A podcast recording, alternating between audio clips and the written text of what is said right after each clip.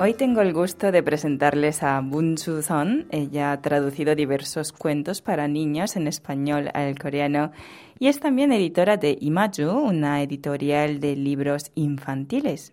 Bueno, ¿cómo empezó a traducir libros específicamente para niños?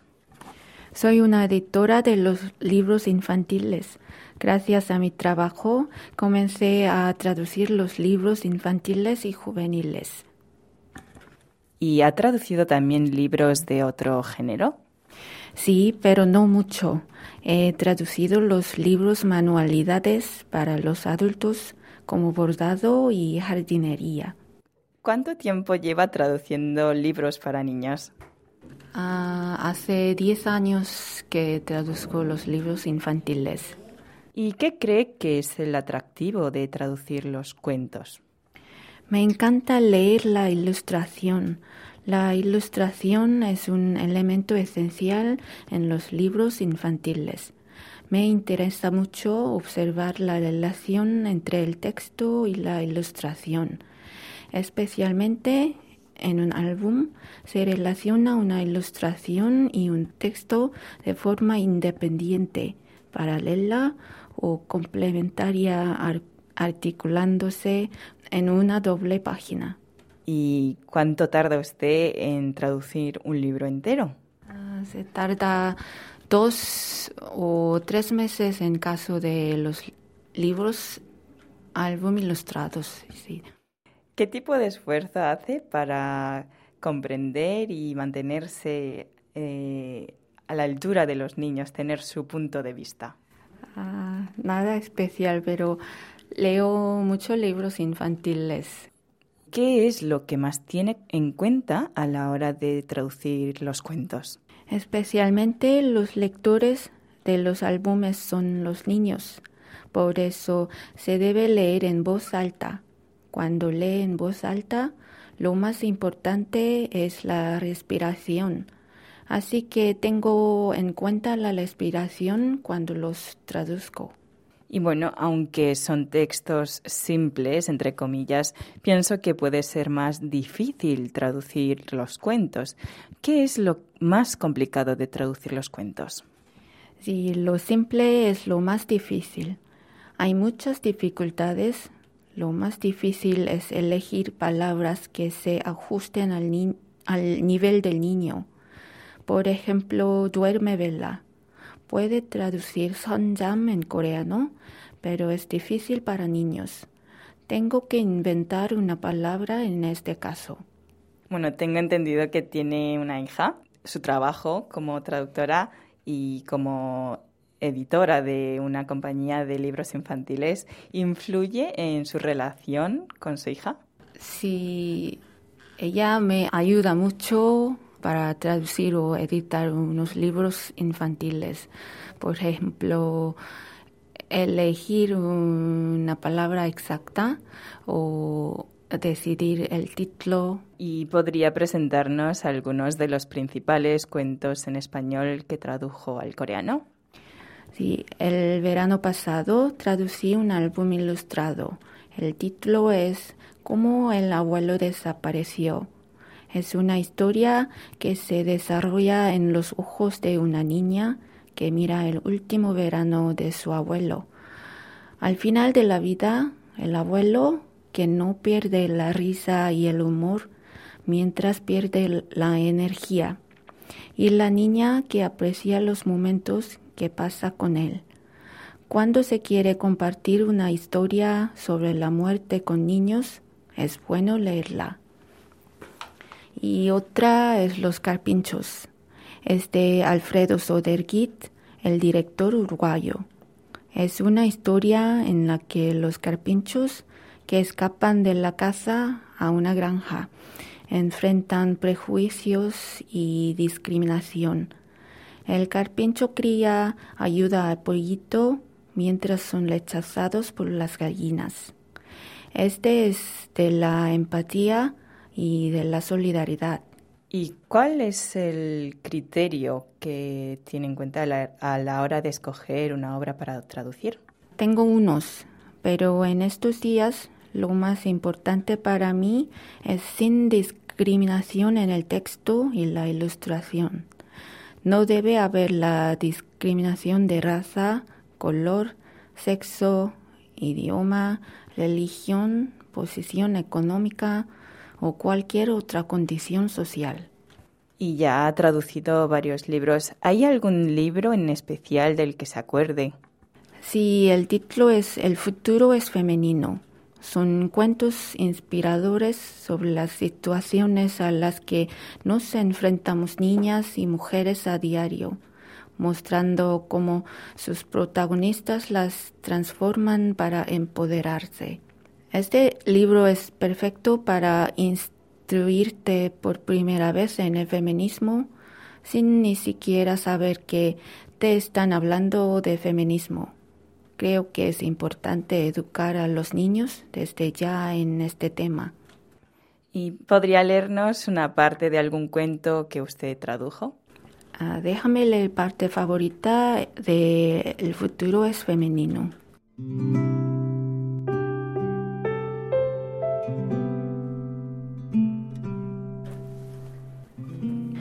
Hace ya tiempo que he dejado de imaginar lo que te gusta Ahora prefiero preguntarte porque contigo nada es como me habían dicho que sería. No eres nada de lo que a mí me habían enseñado a ser. Eres mucho mejor. Eres fuerte, inteligente, atrevida, decidida, valiente. Eres un descubrimiento constante. Eres maravillosa. No dejes que nadie te diga nunca cómo tienes que ser porque tienes todo lo que necesitas para hacer lo que tú quieras, como tú quieras. Tú, mi pequeña, tienes el futuro en tus manos. 내가 무엇을 좋아할지 멋대로 생각하는 걸 그만둔 지 꽤 되었어. 이제는 너에게 먼저 물어보지. 당연히 그럴 것이라고 생각하던 것들이 무조건 그렇다고 배운 것들이 너에게는 통하지 않았거든. 너는 그보다 훨씬 훌륭하고 멋져. 강하고 현명하고 대담하고 의연하고 용감해. 너는 늘 새로워. 너는 놀라워. 어떤 모습이어야 하고 어떤 사람이어야 한다는 말에 너를 끼워 맞추지 마. 내가 원하는 것, 하고 싶은 것을 이룰 수 있는 모든 힘은 이미 내 안에 있어. 내 작은 아이야. 미래는 내 두 손 안에 있단다.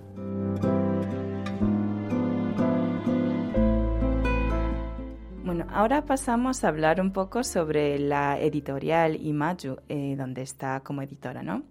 Eh, esta editorial está especializada en cuentos. ¿Cuál es exactamente su papel aquí? Sí, uh, Imaju es un editorial que publica los libros infantiles y juveniles. Soy una editora, hago todo lo necesario para publicar un libro planificar, contactar con los autores, ilustradores o traductores y repasar y revisar unos manuscritos y comunicar con los lectores. Es muy duro, no es fácil, pero vale la pena. ¿Y cómo se decide eh, publicar un libro?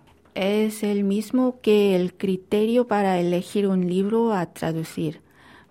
Publicamos los libros sin discriminación y prejuicios en el texto y la ilustración. ¿Cuál diría que es la tendencia actual que decide la popularidad de un libro para niños? ¿O cuáles son los que más se venden? En los últimos cinco años está patente de los temas realismo social, feminismo, migración, discriminación racial, homofobia, ecologismo, redes sociales y vegetariano.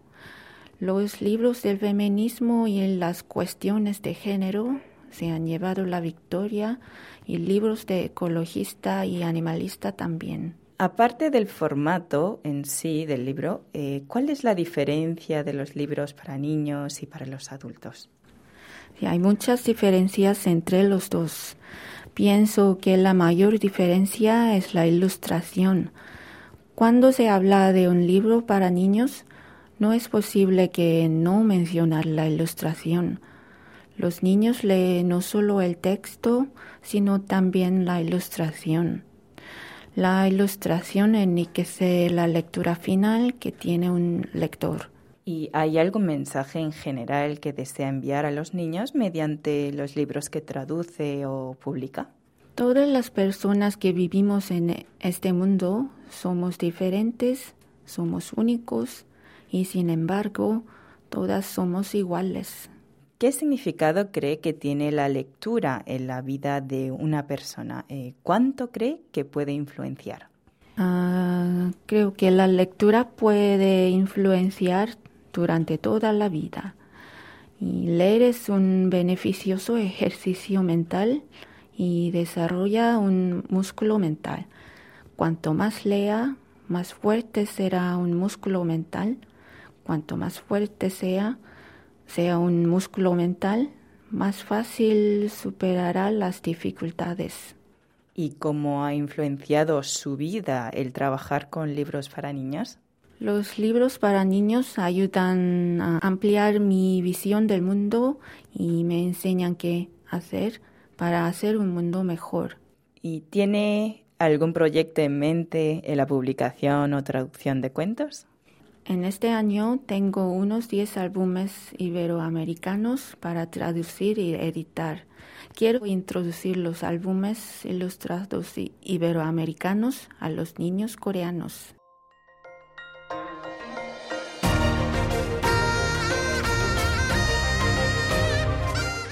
Acaban de escuchar el podcast de KBS World Radio. Hay muchos más contenidos en wall.kbs.co.kr barra Spanish. Gracias por seguir en sintonía. KBS World Radio